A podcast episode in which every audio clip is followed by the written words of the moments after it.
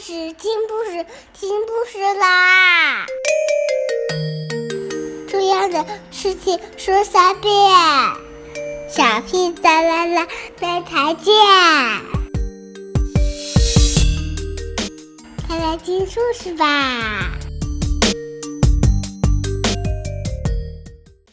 ！Hello everyone, today I'll tell you a little story.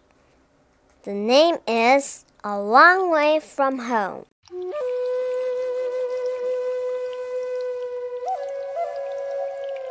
A long way from home. At that time, in the burrow, Moz was squished and scratched by sleepy rabbits. Oh no! He tottered, clumping smoothed over Tam. Tam squeezed over them, folded her arms round Moz, using him as a hot water bottle. Too hot, muttered Moz. Too many rabbits. So out into the night he went. What are you doing out here? Smallest Bon? asked Albatross, swooping down. There's no room, snuffled Moz, and Tam is always scratching me. But she's your favorite sister.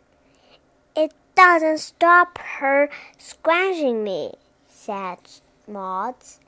So, to cheer him up, Albatross told Moz about land of the North Star, where there was sky space and snow space. No rabbits there, sighed Moz. I wish I could come with you to the frozen north. Hop on, then smallest Bon, Albatross said. Moz squeaked as Albatross lifted into the air. Under the moon and over the wind she flew. As she soared high, high, higher, Moz held out his paws like wings. I'm flying, he cried.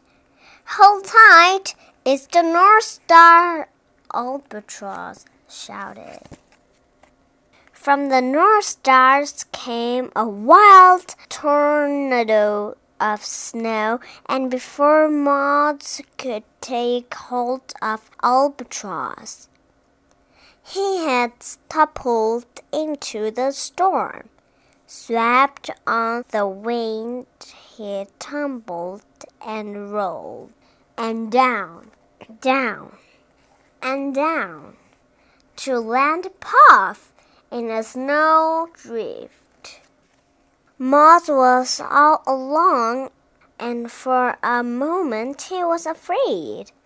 Then he looked around at the empty white space and shook himself with excitement. No squish, he cried. No squash! Moz danced solo in the snow. He, he skated and schemed and threw snowballs. But then, whoosh! He was slipping down an ice slide, going faster and faster. Moz skidded to a stop. Oh no! There were rabbits everywhere. As he opened his mouth to protest, the other rabbits did too, but the only sound was Moz's tiny squeak.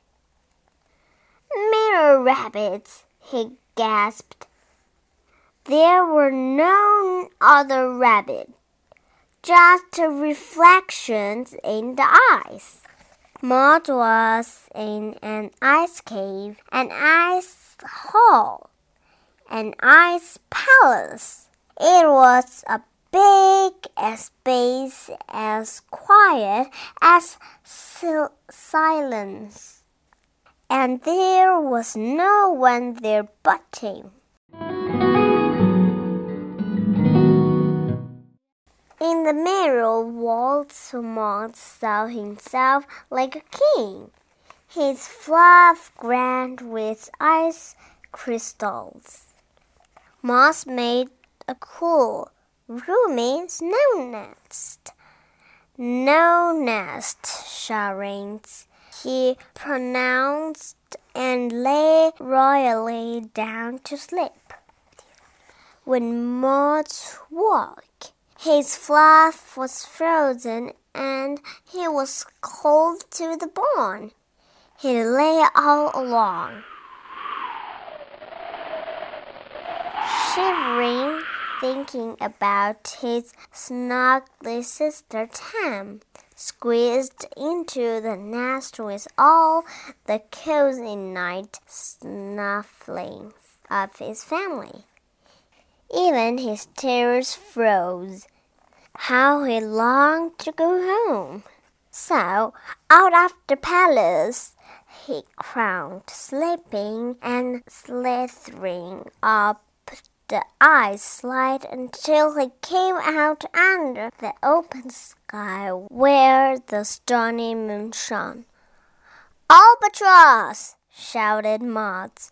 Where are you? There was no answer only the empty creaking of the ice. But there! A feathery whisper on the wind. Moz looked up and saw white wings. It was Albatross. Small and spun, she said, relieved. I've been looking for you everywhere. She swung Moz onto her back, and gratefully he nestled into her warm down, thinking only of home.